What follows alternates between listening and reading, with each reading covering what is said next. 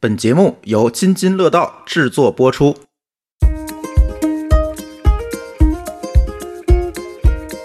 这次看了戈尔丁的这个书之后，我会提出一个疑问：就为什么？嗯，就为什么女性会优先考虑家庭？全职主妇其实是也在创造社会价值，她在国民生产总值中，她也要占一定的地位的。我就是走在钢丝上面，我就感觉我右手拎着事业，左手拎着家庭，我就把它举在了这个平衡的这个钢条的两端。这女生就比这男生挣得多，然后这男孩呢就属于时间比较自由的，所以呢他就是做出了一部分的让步和牺牲。一些家庭已经开始去尝试做角色上的改变。虽然这个女性和男性平等永远面临重重的障碍吧，但是我觉得整体人们的意识是进步的。是不是应该也把激素那个可以人工的调整一下，让 兼顾家庭和事业的时候，我们能够更平衡一些？科技与狠活是吧？每天吃饭的时候给下点药。那直接让男的生孩子最最彻底。好家伙！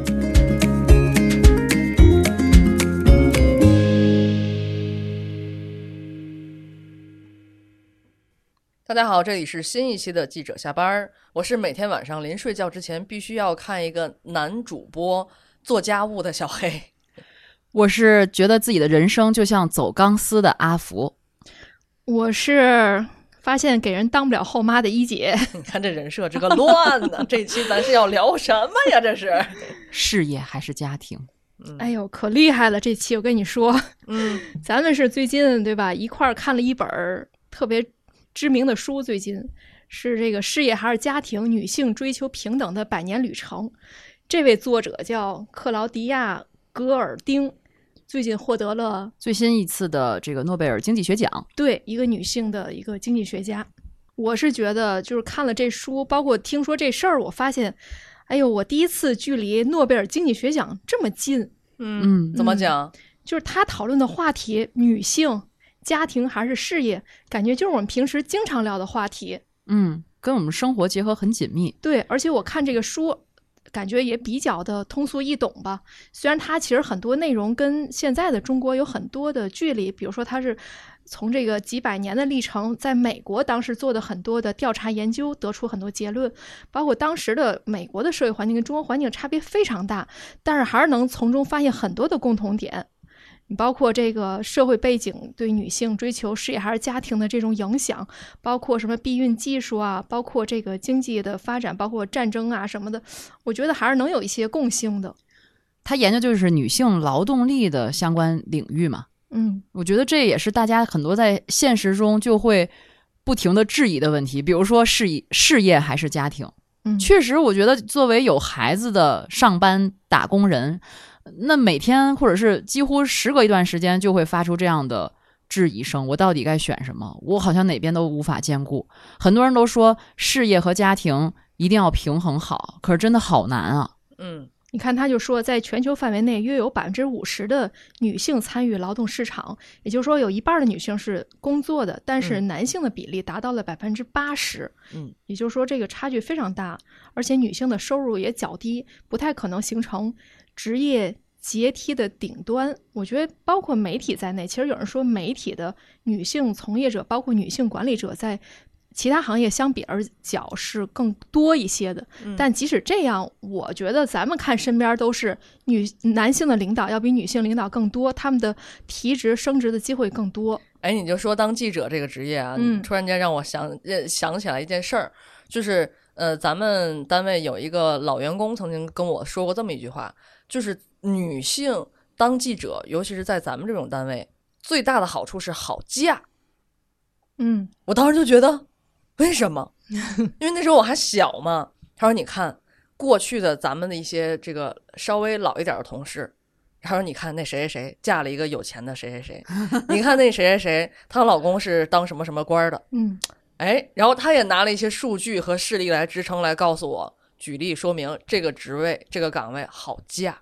嗯，就完全没有从你自己在职业当中的本身的价值去讨论。对，而且我觉得也特别巧合，当然我觉得也不一定是巧合，可能就是人类历史的同样的规律。其实，在美国也是，你包括像这个学者、记者、作家等等，他们相比于其他职业更容易照顾家庭，更容易生孩子养育，而且这些职业会赋予一种浪漫色彩。那其实就是性别的这个特色吧。嗯女性在这些职业上，可能对于这个婚育来讲，她更有所谓的优势吧。嗯，比如说当记者是时间比较自由，对吗？对，当然我，我就是那个老员工，他跟我说的意思呢，就是说出去好听。就他为什么好嫁，是因为他说出去好听。表面风光啊，，对，你看那个谁谁，男人之间在这个酒桌上推杯换盏的时候，我媳妇儿是当记者的，哎，从事媒体工作，人家觉得特别好听。当然也有刚刚咱说的，就是当记者的话，咱们这个养育孩子呀、照顾家庭这块儿，确实时间相对自由一些。要不我能生俩呢。嗯，你看，他是说充满浪漫情怀的女记者成为二十世纪中叶电影的主题角色，嗯就是都已经成这种叫什么刻板印象了。真的是，你看好多影视剧里面，咱们之前也说过，嗯很多影视剧、电影、电视剧里面，嗯。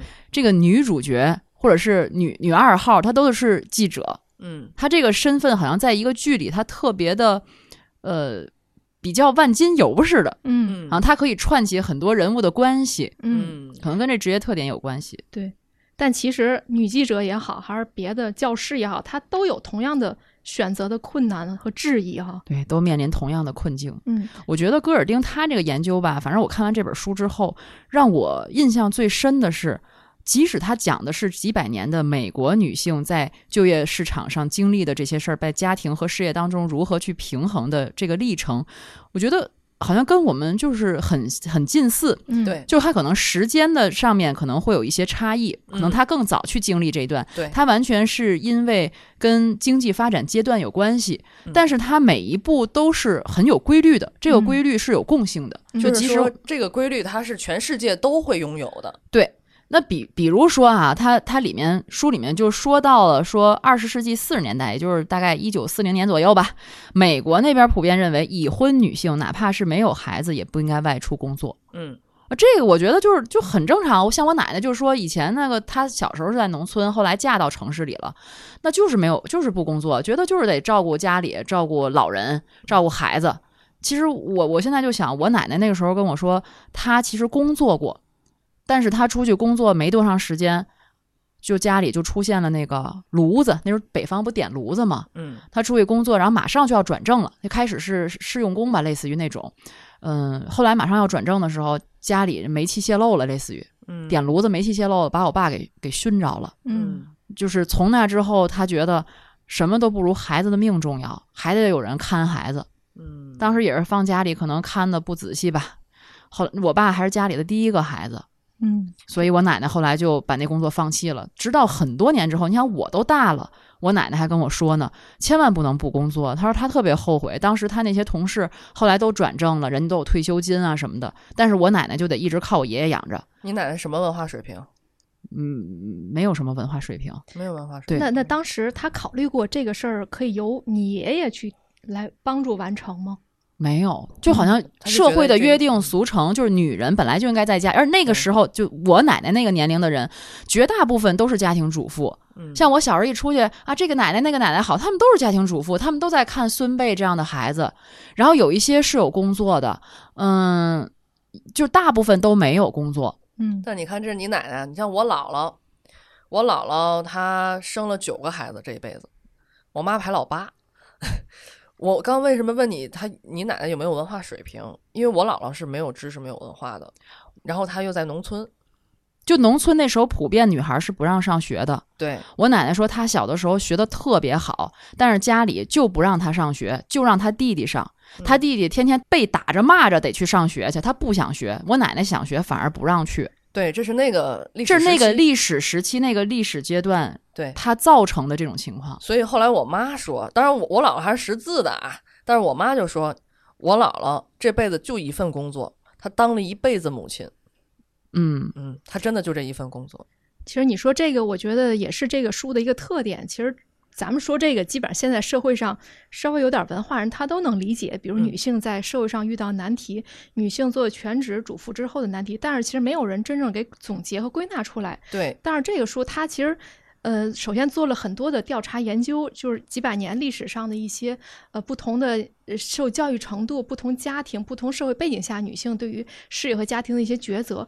另外，他还提到，就是说很多人都说这个全职主妇其实是也在创造社会价值，但是这个社会价值到底多少，其实也没有人真正的在意过。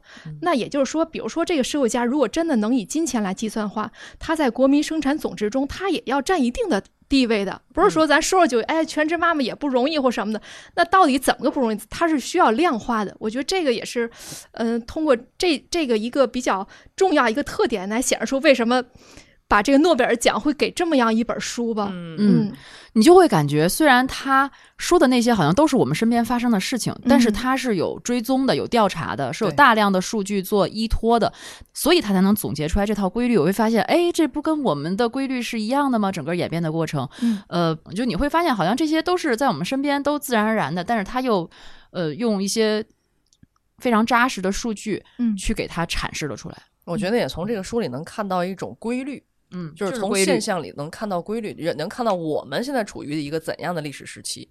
嗯我记得前一前几年的时候，我去医院做体检，嗯就是咱们一块儿组织嘛。他在体检同时，他会给你一个调查问卷表，嗯比如你的生活习惯、每每周的运动次数，然后喝不喝酒、抽不抽烟等等等等。然后其中在从事的职业方面，他居然有一个叫全职主妇或全职主夫。哇，我都没注意过。对我当时，真的很惊讶，居然把他就明晃晃的列在从事的职业里，所以我觉得还是有一定进步的，至少他重视了这一块儿了。好多妈妈都说，当全职主妇比上班累多了。嗯，我真的有一种感觉，就是我上班就是歇着，我周末真的太忙了。你看咱们弹性工作吧，对吧？嗯我平时呢可能还能有半天儿，也许我没有工作，但是我周末从礼拜六早晨到礼拜日晚上，我都是排的满满的。嗯就是你有要保证孩子的户外活动，你还要带他上各种课，而且两个孩子他就是不同的课程。你送完这个，你你回家就得马上接那个，又送到另一个地方，然后待一会儿你又要去接这个了。就是你把时间要完全合理的安排好，才能够去应对这个。所以我觉得阿福挺超人儿的，在这方面。哎，他刚刚一上来说他是走着钢丝绳的，这是一个阿福，他这个是个什么意思呢？嗯，其实就是咱们作为一个劳动力，是吧？咱咱也希望能在社会中创造价值，也希望能有这种成就感和获得感。哎呀，什么呀？你转过来说，你也想挣点钱，这创造价值职业追求还是有职业追求的。对我奶奶就说过，绝对不能靠别人养着，嗯一定得自己有工资，少也得自己有工资。因为嗯她可能就是因为后后来放弃工作之后，我爷爷有时候跟我奶奶吵起来的时候，就反正就是话里话外带着那意思，就是我养着你。嗯但是他就他们那代人就是大男子主义特别厉害，他根本不认为你在家，或者是也许我自己揣度吧，他可能认可我奶奶对家庭的付出，但是他话里面会带出来对于这项工作的轻视。很多人都这样。嗯，对他不认为你在家里带我奶奶四个孩子没有咱姥姥那么多哈，太英雄的母亲了。就是他带四个孩子真的很辛苦，就是没有，嗯，就是好像没有休息的时候。嗯就基本他们可能都很大，他还会操心。就这个全职主妇、全职妈妈，这是一个我觉得是很难去实现的一项工作。嗯他当时就跟我说，不要放弃自己的工作，即便你只有很少的钱。他当时好像就跟我说过一个我们家一个亲戚吧，然后那个女孩就是结婚了以后就不工作。然后就靠男方去养着他嘛，他就跟我讲不要这样做，就是可能他讲的这些道理都很朴素，但是我却把它牢牢的就记在心里了。即便我最痛苦的时候，我最难去平衡事业和家庭的时候，我都没有想过去放弃工作。为什么说钢丝绳走钢丝呢？就是我真的有时候会感觉我就是走在钢丝上面，因为我每天这个状态我始终是紧绷的，因为我有我的本职工作，这个工作也需要我投入大量的精力，同时我要有两个孩子，然后我还有一个无比忙碌的老公，就他兼顾不了这个孩子，然后老人也陆续有生病啊，有各种情况，他不可能去全职去替你做这个事儿。虽然他们退休了，所以你必须要自己去承担很多责任。我就感觉我右手拎着事业，左手拎着家庭，我就把它举在了这个平衡的这个钢条的两端。我每天在钢丝绳上，要不往这边偏偏，哎，发现歪了歪了，赶紧往这边又偏偏。很多人会讲啊，一定要平衡好事业和家庭，那是不可能的。嗯，你不停的左右摇摆，这个我觉得这个说法现在已经被很多人 diss，就是说事业家庭双丰收或什么的。我记得前一段看那个马伊琍的一个采访，她也说，她说绝对没有这样的情况。她说，比如说你一旦养两个孩子，这两个孩子每天晚上你要给他们讲故事吧，你给大的讲完，小的也得讲，他两个年龄段的讲的故事还不一样。嗯，那你怎么去你怎么去哄这两个，然后怎么能够讲完这个再讲完那个，然后再哄好？他一定得有帮手，你就自己肯定完成不了，就非常现实这种情况。而且必定是顾此失彼的。嗯就我经常会生我自己的气，然后发脾气，就是因为我觉得，哎呀，我这么满，我工作也没做好，就是没有做到我认为最完美的状态。然后呢，孩子孩子我也没照顾好。有时候咱们录播课，我就觉得，哎呀，你看我也没有这么多时间和精力，那我这个没有做到我认为，嗯，我最满意的状态。那同时孩子那边还讲故事，讲什么故事？我现在真的，我们家孩子生动的案例就是老大从小，因为他就就他一个，你的精力还是比较旺盛的，比较年轻，从两个月开始就进行各种读书启蒙。我儿子从很小的时候认识好多字，他就可以自主阅读了。我们家妹妹现在啥也不知道，啥知识也不知道，就是因为一一大书架的哥哥小时候存下来的书，我根本就没有时间拿起来给他读。那有没有可能，你像我姥姥生九个孩子，他们就实就最后不行，就大的带小的。那不那不得有九个才行吗？不啊，那哥哥哥哥也可以带一带妹妹吗？这样不也可以吗？就是他能够陪他玩儿，这已经给我减轻工作量了，对吧？他能哄着他玩儿，俩人在家里天天叽里咕噜的，有时候吵，有时候开心大笑，就是不用牵扯我的精力了。然后这已经是我觉得他对我的帮助了。但是明显就是，呃，老二他就在这方面，在知识的学，就知识的积累啊，学习方面就不如老大。嗯但是我只能相对选择放手，因为我也需要有我自己的时间，有我自己的主业副业，有我自己的爱好。嗯我我现在就是真的是做选择，但是我心里会觉得亏欠他，会觉得没有把他弄好。嗯，其实我觉得现在这个社会越来越进步，越来越能感受到女性在职业上追求其实是跟男性没有区别的。对，尤其你刚大学毕业进入工作、进入职场的时候，你发现女孩的干劲儿不比男孩差。我们之前有一个领导，他就说，其实论这个所谓好用嘛，就是工作有效率啊，特别的聪明啊，特别能干。论好用，女生绝对比男生强。嗯但是他不太敢招女生，就是因为他一旦结婚生孩子，立马工作的热情啊、效率都会降低，就会一下以家庭为重。哎呀，所以我跟你说，当年我找工作的时候，我硕士毕业找工作的时候，那是十年前。当时想进一个央媒，然后到那个央媒呢，也去实习去了。然后领导对我不薄，然后就跟我说：“嗯，实习没问题，咱等那个招聘的时候，你要投简历，只要你点了性别女，所有的这个性别女的简历自动进入回收站，自动进入垃圾箱。你甭管你有多优秀，它系统就啪就帮你筛掉了。就是很多隐形的歧视嘛。对对对，包括有朋友在那个大厂嘛，就是互联网公司，基本上经常解决的就是，女的一旦怀孕了，怎么能够让啊，应应该这么说，是，呃，经常解决问题就是女的一跳槽过来没多久就怀孕了，那就得养着这么一个人，养几个月，嗯，甚至养一年，那嗯怎么办呢？怎么去解决这个问题？对于他们就是劳动下效率降低，而且要投入更多成本，嗯就感觉好像女性就是一个原罪，就不管怎么样，你你说这个，就是我有一个大学的同学，前两天他刚到天津来跟我见过一面，就是我总认为可能在民企这样的情况会多一些，但是他在外企，在一个美资企业，他也同样面面临这样的问题，就是生了孩子以后，他们孩子现在还刚会站，然后但是他已经回去上班了嘛，他。去之前，你想他还从英国留学过一年，然后在那儿做总经理助理，又是全英文的那种，嗯就是很优秀的一个人才，嗯对吗？然后他在生孩子之前就特别忙，生完孩子以后回去再回到这个岗位上，就就发现他这个岗位没有没有明确说以后就不让你干这个了，但是明显就给他配了一个更年轻的一个刚上班的一个小女孩儿，年轻漂亮什么什么，就把他的主主要原来那些业务就给顶掉了。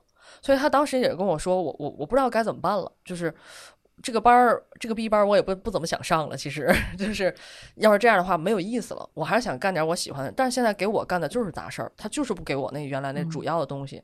我说那你怎么办呢？他说我可能还会再要个二胎，我就继续去生孩子，因为他确实也更也喜欢孩子，嗯嗯，所以当事业没有办法去选择的时候，他去选择了另外一个他喜欢的事事情吧。然后最近怀上了这二胎，嗨，反正家庭它也算一种事业吧，就是嗯一个是工作的事业，一个是家庭的事业。那既然现在这个事业我没法找到一个更好的突破点，那我就把这个事业先搞起来嘛，对对吧？所以只能他他算是自洽了吧，就算是嗯嗯，就他还有这么一个机会自洽，可能嗯有的人都没有机会自洽，对吧？对甚至于为了生孩子辞职，对吧？当全职主妇很多这样的，哎，对你这么说，我还有一个朋友 不是你就行。不是我，不是我。呃，这个朋友在北京，呃，然后他也是前段时间给我打了一个特别长的电话。他每一次就是有跳槽的机会的时候，他都希望我给他分析一下。我这个人嘛，你们也知道，朋友多思路清楚。一二三，先给人分析三点。对，需要让我给分析一下。然后呢，他现在我认为他也是一个很典型的一个状态，啊就是他现在在一个视频公司、短视频公司，然后要去一个更好的短视频公司。他考虑的一个是薪资待遇会稍微有所提升，但是呢，他想的是，哎，我能跟更好的项目、跟更大的项目，将来我再跳槽的时候会更好。但是他说，我突然间意识到一个问题，我该生孩子了。以前他没想过这个事儿，但是突然间意识到这个年龄的问题。他比我小一岁到两岁吧，具体我不记得了。三十多岁，你确实对于生孩子来讲，你要是自然生育的话，那肯定这个时候应该是最后的关门时间了。然后突然想到，我得生孩子。我说你是喜欢孩子吗？他说我对孩子吧，我不讨厌，但我就觉得我这辈子我就应该有个孩子。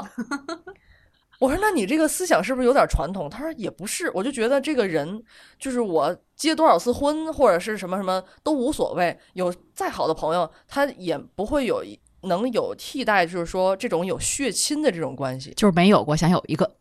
对，然后那现在的这家公司给他的承诺是，你可以在这儿生孩子，我不动你的位置，嗯，你回来还可以继续做这个。我说那这很好啊。他说那这样的话，我我我可能放弃了这个新的机会，将来我就没有更好的跳槽的机会了。我说那你就要想明白，你到底想要什么。他现在就是想不明白，就像你一样，端着这个平衡平衡杆儿，他不知道到底该往哪头翘。然后最后呢，我给他出的主意是，你先生。而且你这个年龄，包括你的身体状况什么，你还得调调整的，对吧？不是说你要你就能要着这孩子的，对吧？你先生，生得出来呢，就在这儿生，然后呢，对吧？你就在这儿，人既然给你承诺了，那还有一种办法就是你去做兼职，你去跟一些项目，可能这样你也会辛苦一些。你不就是跳槽是为了跟更好的项目，将来更好的跳槽吗？我说这个咱可以用别的路径去实现。嗯，最后我们商量的结果就是这样。先过生去了。现在过了三个月，两三个月吧，我没问他生没生出来。但是你讲这两个例子，我都特别感同身受。嗯，就是其实我都有过经历这样的阶段。嗯，我我包括一姐说那个啊，其实我刚来咱们单位几呃不到半年吧，我就怀孕了。嗯这在咱们这个媒体行当里面，其实算是呃很少有人会走的路。领导也挺头疼的。其对，领导很头疼，就是那个时候年早孕，这叫 对，因为很年轻，那时候真的很年轻。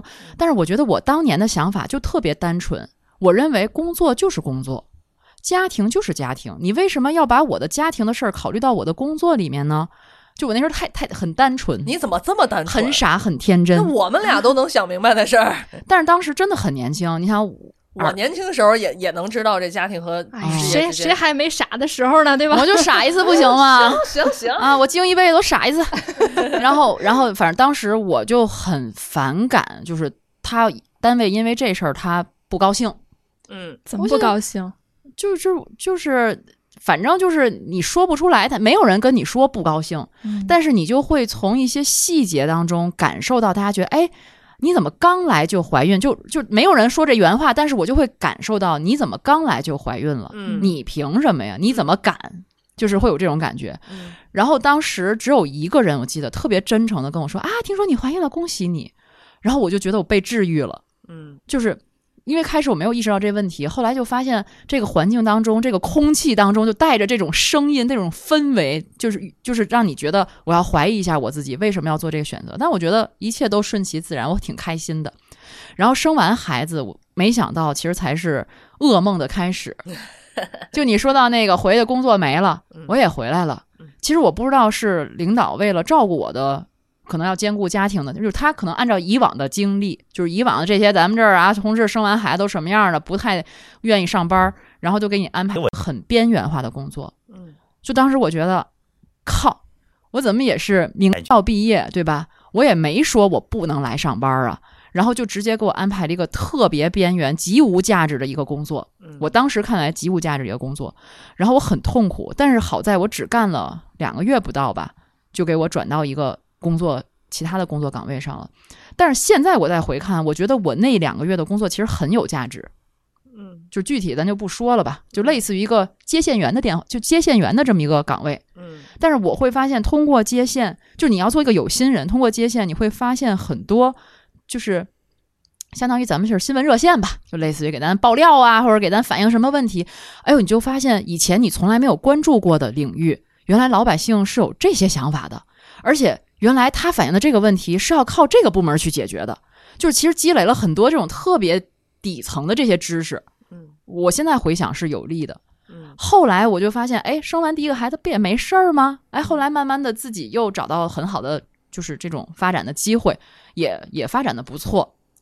后来我又生第二个，嗯，第二个其实同样面临这个问题，嗯，就这个时候的问题不是单位给你的压力了，而是你自己的压力。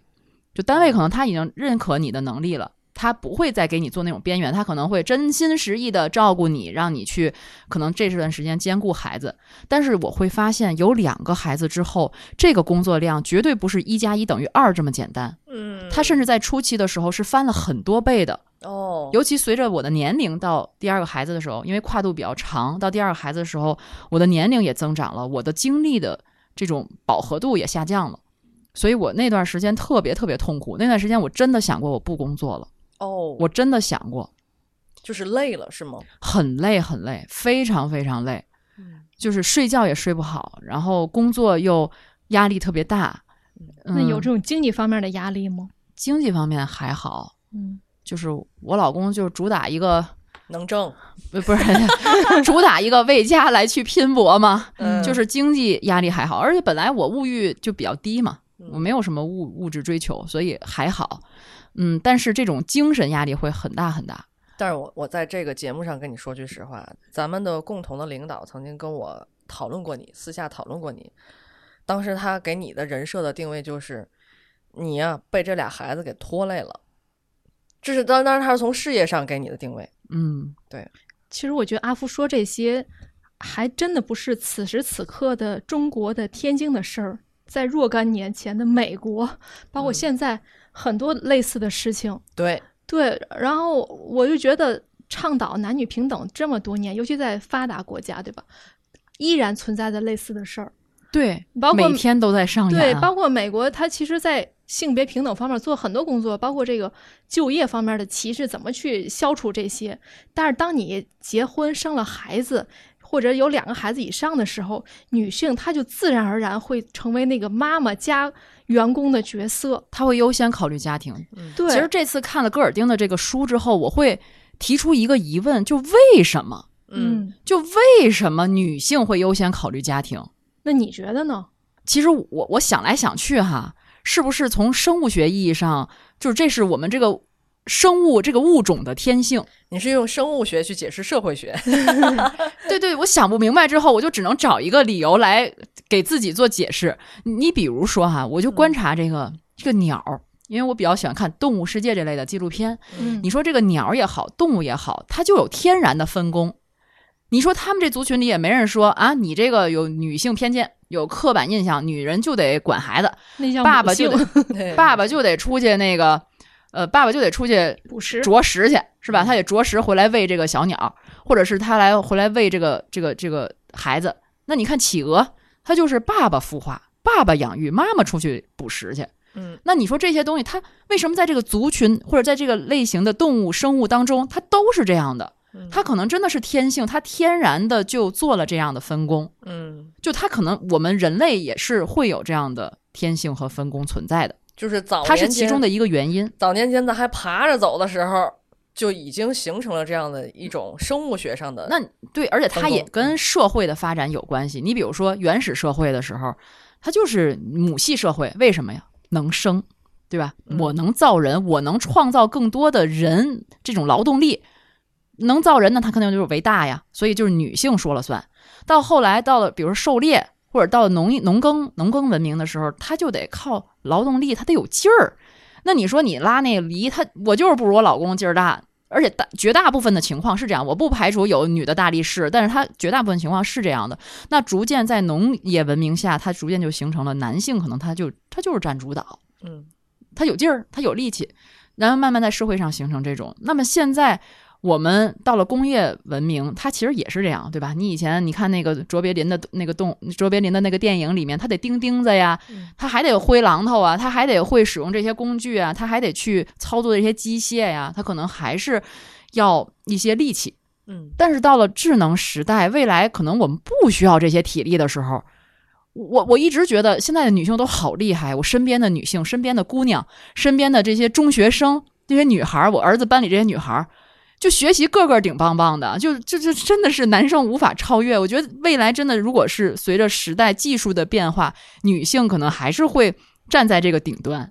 嗯，哎，那你说那个生物性的本能方面啊，就你有感觉吗？就是你会跟孩子更亲近，或者你会更挂念孩子？我觉得会，就比如说吧，嗯，我一直觉得我妈有一项特别奇异的功能，嗯就是她能在众多纷乱的声音当中，马上识别出我喊他。嗯就是你你觉得喊妈妈，我觉得真的小孩都差不多，别人谁喊也听不见，嗯但是我妈就能迅速捕捉到我的声音。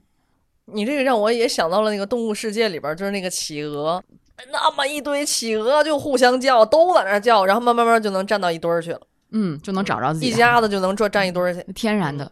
然后包括作为女性，我觉得有过哺乳期的，就是有过哺乳经验的妈妈，女性可能都有这种感觉，嗯，就是孩子一哭，你就会分泌乳汁。这是一个什么？真的，就我没有孩子的时候，我也觉得什么鬼，这什么什么东西啊？还条件反射，它其实类似于一种条件反射，就是而且是只有你孩子哭的时候，嗯，就就是是我找找一抖音，找一小孩哭给你听，没有反应，没有反应，对，就好像有一种嗯特别奇妙的连接，让你能够有直观的生理反应，嗯，所以还是很神奇的。嗯就这些爸爸是没有反应的，对爸爸没奶，这 废话，有奶那是娘，不对，没奶那是爹。就是而且就是你想象一下，如果你的肚子里忽然有一个活的东西，这是一种什么奇妙的感觉？所以我觉得，在目前这个生物技术没法去改变，不有一种说法说，如果真的想让男女平等，最本质的就是让这个生育方面男女是平等的。比如说，嗯有一天男性也能生育了，对，但如果在这个没有达到情况下，那只能靠外部的因素去进行一些调整，来尽量达到男女平等。你比如说，在这个这本书里，他就提到一个特别关键的因素，叫贪婪的工作。这个定义也挺有意思的。他就是说，在这个家庭这个整个的运行过程中，为了照顾孩子，那必须得有一个人去从事相对灵活但报酬相对少的工作。其实我觉得阿福身上挺明显的，对吧？她老公这个一心扑在工作，那就没有时间照顾孩子。那她为了照顾孩子，那就从事工作确实性价比不如她老公高。就嗯很多家庭其实是被逼无奈这样的，而因为女性她可能对孩子更有这种天然的属性，她最后做出这种灵灵活工作的，一般也都是女性。嗯，而且我觉得我没有被迫的感觉，嗯就是我觉得有这种照顾或者是照顾家庭、照顾孩子的这种需要，其实是两个人共同商量去做的选择。对，就是，而且结合每个人，就像一姐说的，那我们这个职业它本身就是一个不用坐班儿啊，时间嗯很灵活，那天然的我是不是就有更多的时间可以去照顾家庭？嗯，这个你当你去思考一件事情的时候，已经不是从你一个个体去思考的时候，你要站在整个家庭这个稍微大一点的这个全局去考虑的时候，就这些是我自愿做出的选择，而不是我被迫谁逼我。对但如果说你跟你老公互换，比如你是一位忙碌的医疗工作者，他是一位新闻工作者，他的时间相对灵活，你特别特别忙，但你觉得你们在家庭中的贡献能同样的变化吗？这我觉得还不太好假设，因为我曾经跟他说过，我说凭什么你就能天天只想工作，不用管孩子，我天天又得工作，又得管孩子，又得想这个想那个。他说咱俩换换，我真特别想换换，我太累了。你不用假设，我身边还真有一对儿这样的朋友。啊我怎么你说这么多朋友？还真就是，呃，这个男生是新闻工作者，然后他老婆是一个医疗机构里的一个一个人，嗯尤其是在疫情期间，那是相当的忙啊。这女生就比这男生挣得多，嗯甚至多的时候，尤其疫情期间，他不医疗机构嘛，他疫情期间甚至比这男孩儿啊能挣出是他的两倍吧。然后这男孩儿呢，就属于时间比较自由的。你像这个这个啊，我觉得他最主要还是在这个这个这个男孩儿的他的这个思想观念里边儿，他当时就说，我可以接受我比他挣的少，首先，其次呢，我。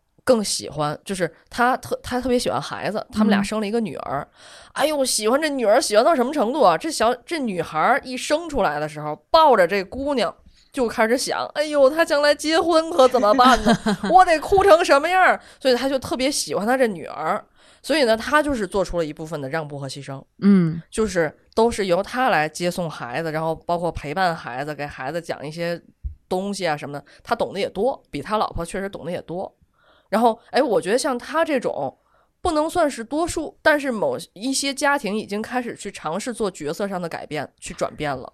所以说他还是从家庭整体去考虑，因为毕竟嗯他的职业是给他这种支持的。而且他再有就是，我觉得这也是建立在爱的基础之上的。嗯你像前两天我们俩一块儿吃饭，我还问他，我说你这么喜欢孩子，还要不要二胎呢？他说我老婆身体不太好，嗯就是如果说再要二胎的话，可能会刺激到他的一些激素的变化，什么会导致嗯他又出现这样的这样的疾病。他说那这样的话，我宁可不要孩子。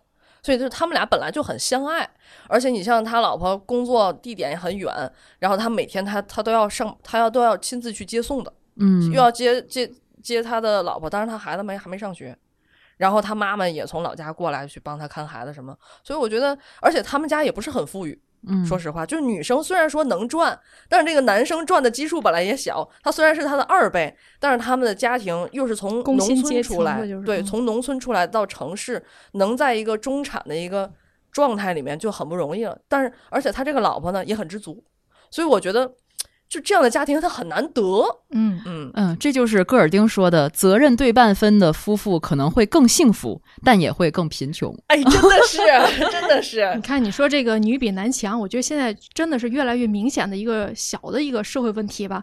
我我其实这两年一直在追那个真人秀，叫《再见爱人》。呃，这一集我看看下来之后，最大感触都是，其实他们都是类似的问题，就是三对儿这面临婚姻问题，甚至走到离婚边缘的家庭，都是属于之前女不如男或者男女差不多，但是随着慢慢的各自事业的发展，女的基本上都超越了男性，甚至于是若干倍的超越。你比如说那个傅首尔，大家都知道那个辩手，嗯已经全国有名了，但是她的老公其实还是一个非常普通的人，而且现在已经没有工作了，为了照顾家庭没有工作了。你就在整体的这个节目过程中，就能感觉到这三对儿其实他们在感情发生问题的前提下，都是有这种经济。呃，叫经济条件有变动的这个明显的背景，嗯嗯，在这个情况下，其实男生他就会有一点点的自卑，甚至于不平衡，因为这个社会的普遍的文化就是觉得男的就得比女的强，女嗯的顾家，男的就得挣得多。但是现在像刚才阿福说的，随着社会进步、互联网发达，男女其实是是公平公平的这种竞争，甚至于女的这个智智商有的时候能超越男士，包括运气也好。那在这种情况下，男性怎么去调整自己的心态？包括在择偶的时候，怎么样能够互相搭配？我觉得像刚才小叶说那种，其实是一个很完美的状态。对，我觉得也是希望以后能够这种状态会越多，或者大家越来越能接受男女是可以调整彼此的经济状况，互相搭配的。所以这就是戈尔丁说的，女性面临的最大障碍来自于他们所处时代的规范。嗯其实这种所处时代的规范也同样束缚了男性，这么看，嗯对对对，对吧？一姐说的这个。呃，嗯为什么男性我在家里我就不能心安理得的去看孩子呀？我们嗯总说那个北欧爸爸，对吧？最早的时候我们不是谈了一个给爸爸三百天产假的事儿吗？嗯对，嗯，我我最近关注了一个，就是也是视频号上的一个博主，他叫克里斯，他是一个挪威的博主。就是我通过他会就是他会讲很多他小时候成长的故事啊什么的，就爸爸怎么亲身就是亲自参与他的整个成长的这个过程，你就会觉得啊，怪不得这个都说北欧的爸爸带孩子真的是这样，而且是从你想那克里斯也得跟咱这岁数似的吧，三十多岁了，那他小的时候就是爸爸带起来的，嗯，或者爸爸很多的参与育儿。那我记得我小时候，其实我爸就是幼儿园都是他接送，但是还是我妈更多的去管我。嗯所以我觉得，嗯，就是这个地域啊，包括这种社会规范，确实会影响不仅是女性，还有男性。嗯。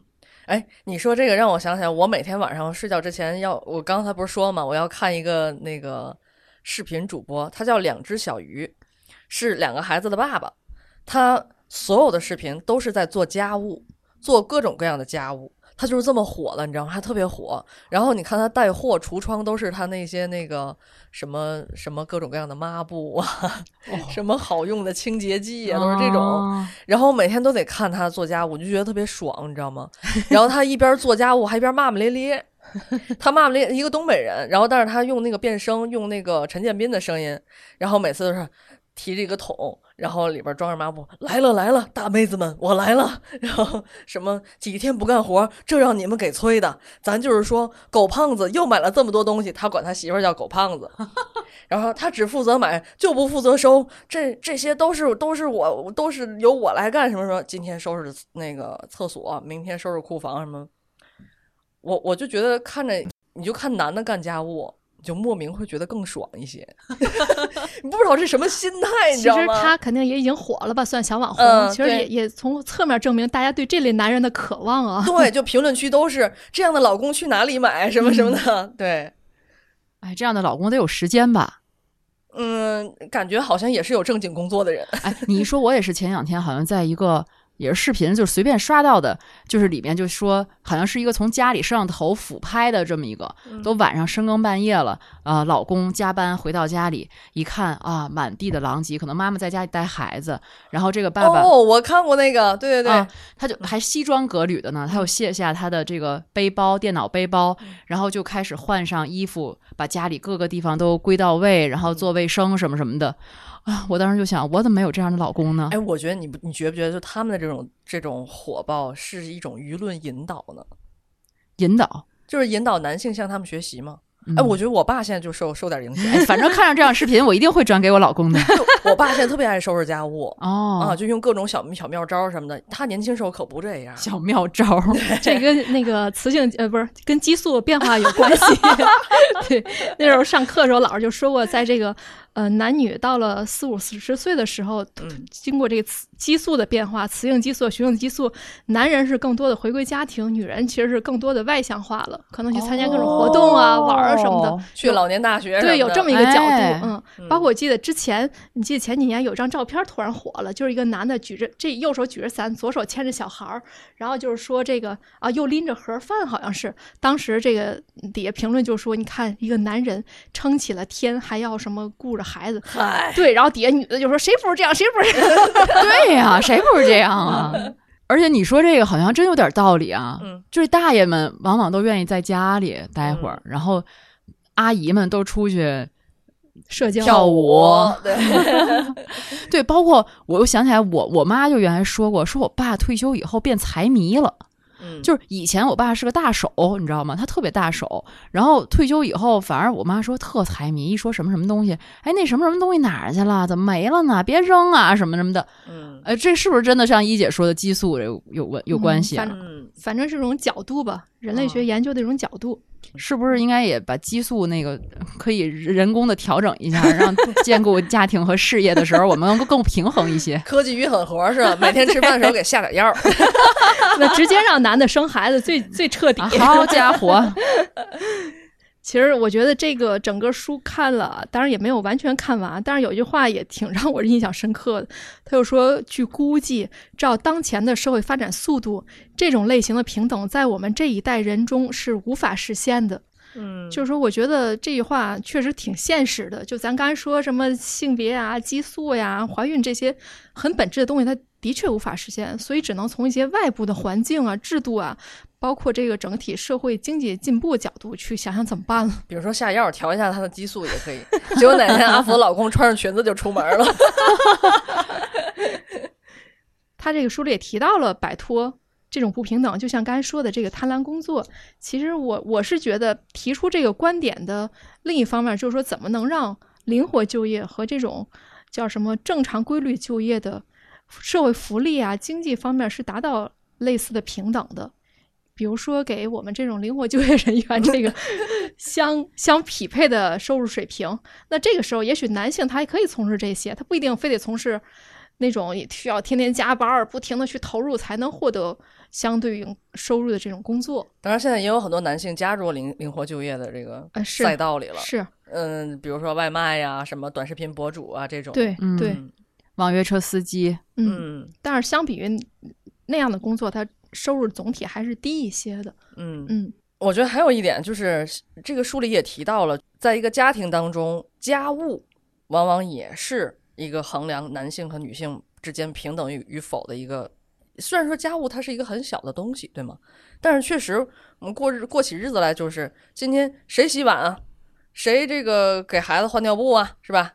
然后谁怎么着怎么着，你这个总会有一些小小的磕绊。但我是觉得啊，现在随着这个科技的进步啊，解决了这个问题，就科技解决问问题了。比如说，洗碗有洗碗机，嗯对吧？然后这个洗衣服有洗衣机，这个扫地有扫地机、拖地机，甚至孩子的内衣内裤有那种小的内衣的洗衣机都可以解决。我觉得反而在这个科技的发展以后，它对于男性和女性。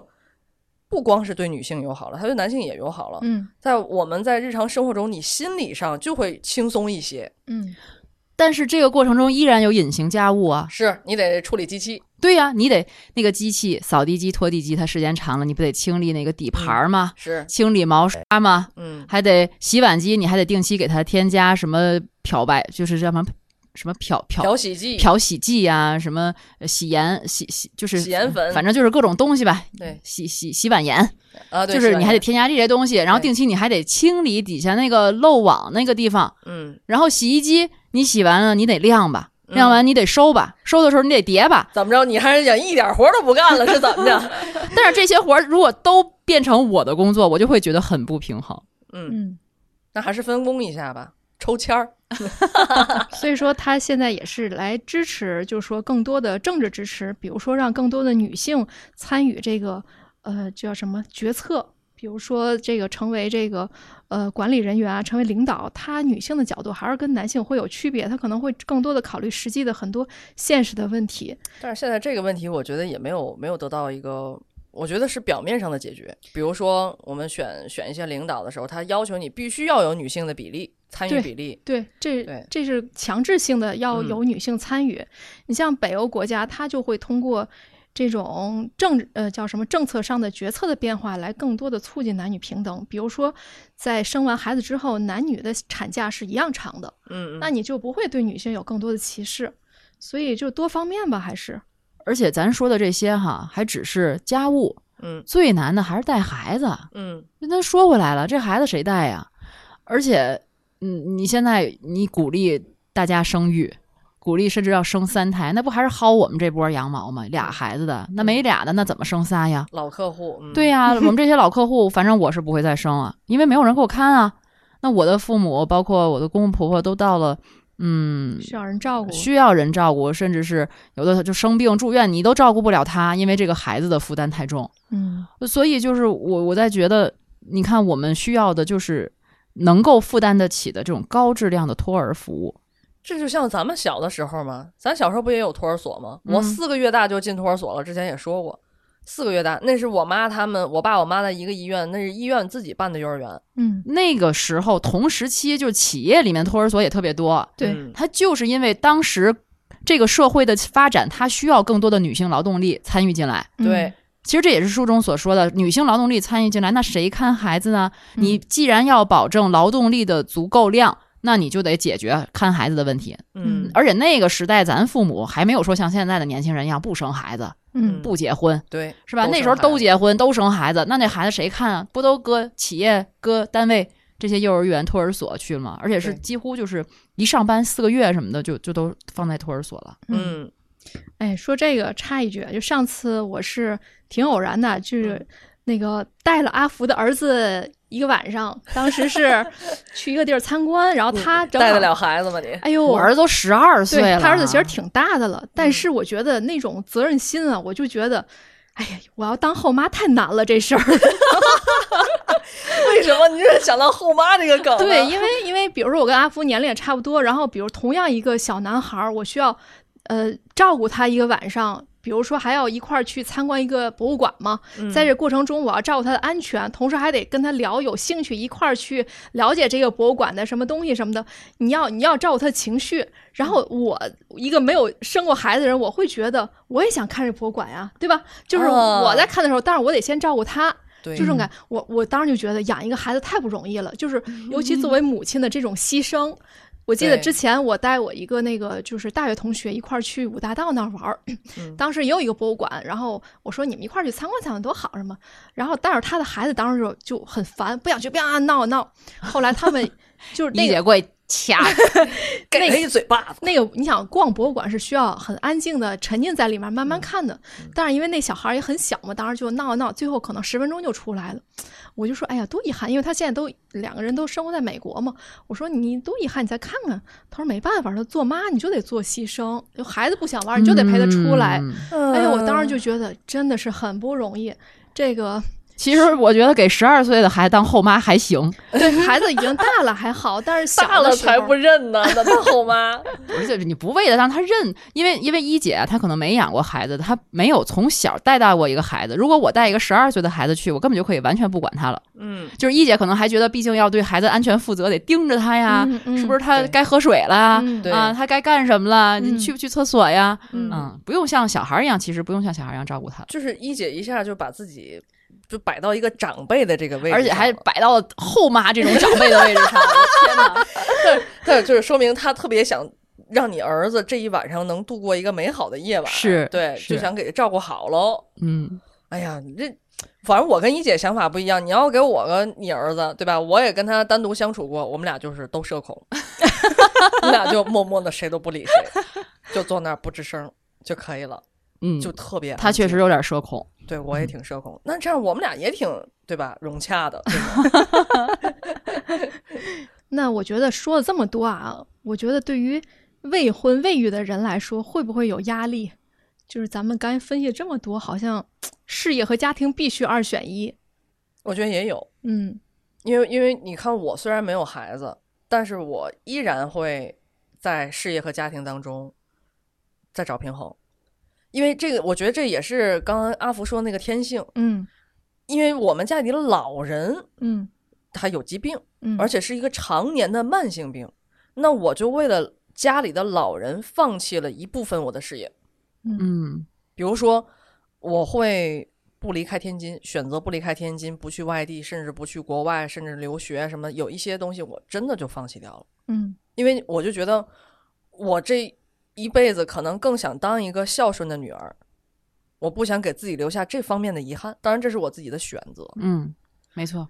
那如果你是男孩儿呢，会有同样的压力吗？其实，如果我要是男孩的话，就就我爸爸对我的教育引导来讲，我可能已经离开天津了。嗯我因因为当年我爸也跟我说，尤其是在家里的老人还没有生病的时候，我爸的观念就是，你是天津人，你那个咱们去外地上学没关系，但是你结婚生孩子工作，你必须回天津来，回到我们跟前来。嗯，他从小给我灌输的就是这样的思思想。就期待是不一样的。如果我是儿子的话，嗯他会把我放出去，嗯他会让我天高任鸟飞。嗯，哎呀，所以我觉得这女性真的在社会上承担太多的压力了。嗯，对，包括这个，但我觉得你们说的那个有点偏见啊。嗯就至少我，比如说我对于我俩孩子，一个男孩一个女孩，我不会这么想。嗯我现在看他们的性格，我反而在内心里有时候会想，我儿子可能是那个守在我身边的人，嗯我完全可以坦然接受嗯，就他守在我身边。我女儿可能是那个喜欢自由自在，出去就是去流浪，甚至去体验。嗯我觉得那我完全都支持。但我跟你讲，首先你的前提是两个孩子，嗯就是你有的选，一个一个在你身边，一个出去，我指的是我没有性别的这种期待的差异。性别的期待。嗯第其次就是我们今天一直在阐述的，就是说这个观点，就是说你发展到不同的阶段，人的观念会变的。嗯你像我爸，他是六零后，他六零后，他到现在我三十多岁的时候，他突然之间发现当年对我的这个规划是错了。嗯前两天他刚刚跟我说的，嗯说不行，你现在去外面看看有没有更好的机会啊，然后包括出国啊什么的。他突然之间他就松口了，嗯他也在转变。嗯，所以社会整体还是向好来发展的。虽然这个女性和男性平等永远面临重重的障碍吧，在目前的技术条件下，但是我觉得整体人们的意识是进步的。嗯对，而且这本书不就是说女性追求平等的百年旅程吗？就是在追求平等，它是一个进行时，嗯它一直会持续下去。嗯。而且，比如说像现在很多从事自媒体的，对吧？包括我们做播客，很多都是女性。就是随着这种技术啊，包括这个疫情期间这种远程办公越来越正常化、习惯化，真的女性能承担的社会责任也是越来越多的了。其实技术的进步，或者是一些生物医药的进步，也嗯会进一步解放女性，不只是那些电器。对，嗯，我们往回去追溯的话，那历史上为什么小黑的姥姥生了九个，嗯我姥姥生了六个，我嗯奶奶生了四个？嗯因为那个时候没有普及避孕的药品对对吧？对他没法儿工作呀，他一会儿生一个，一会儿生一个，她怎么工作呀？对，所以自自从这个有了避孕的这种措施和避孕的药物的支持，其实女性更多的被解放出来，你嗯可以选择去工作，呃，去获得劳动的价值，嗯、这也是有历史的演变的过程的。呃，戈尔丁讲到了这一点，其实我们现在依然可以感受到这一点。嗯，包括现在很多这个冷冻卵子的技术，包括代孕，当然它是有伦理的问题啊，但从技术来讲，这些其实越来越能解放女性的本身的这种生理特质了。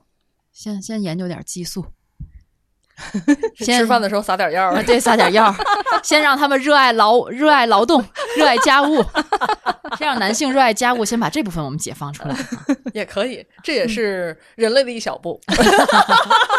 然后我们开个玩笑哈，当然这是我们共同的期待了。嗯，呃，另外啊，咱们这个也是一次听友福利啊，大家如果对这个话题感兴趣，同时也想距离诺贝尔奖这个经济学家距离更近一些的话，可以在评论下给我们留言，然后我们也会随机抽三个有留言的听友，我们赠送这本书。看这价值上的，还跟诺贝尔奖更近的，不就是送书吗？你这 这中信出版社出版的，还是挺值得一读的。就是让我们搞明白为什么在追求平等的路上那么艰难。嗯，好，那我们评论区见啊！然后嗯评论区见，大家纷纷留言，我们随机抽选，好，拜拜。拜拜。